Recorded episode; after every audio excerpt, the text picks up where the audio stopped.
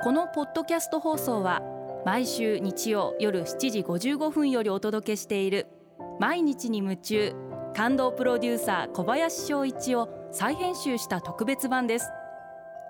放送で収まりきらなかったアルビオン社長小林翔一さんが大切にしている感動のポイントをどうぞお楽しみください。こんばんはアルビオンの小林翔一です。今回はこちらのメッセージをご紹介させていただきます。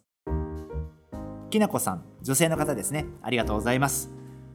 私はすぐに冷めてしまうのが悩みです。どうしたら冷めずに付き合い続けることができるのでしょうか。きなこさん正しいです。私も冷めます。すぐ飽きます。それが当たり前なんです。でもそうやっていろんなことちょこちょこちょこちょこやりながらいろんなことをやっていく中で自分があこれ好きかもとかあこれ続けてみようとかあこれはやってみようとかっていうことは必ず出てくると思うんでいろんなことをやってみることできっと何か自分が夢中になれること忘れて没頭できることに出会えると思います。もう私も恥ずかしいんですけど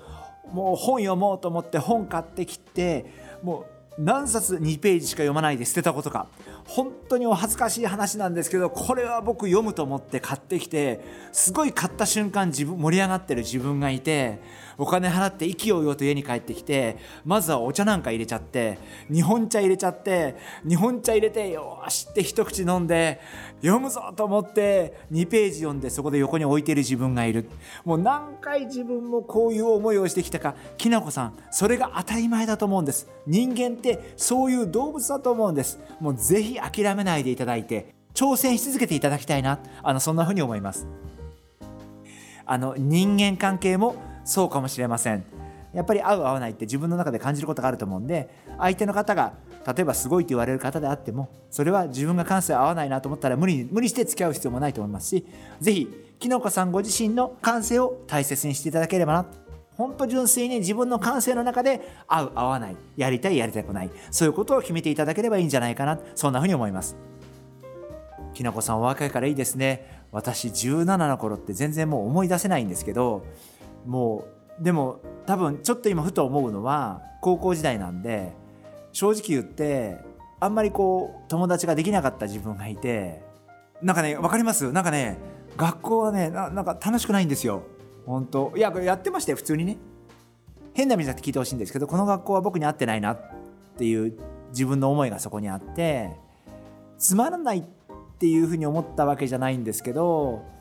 なんかここは自分がいるべき場所じゃないなっていうふうに多分思ってたのが高校時代かなというふうに思います。今は全然違いますけど当時は本当にこうやっててなんかこ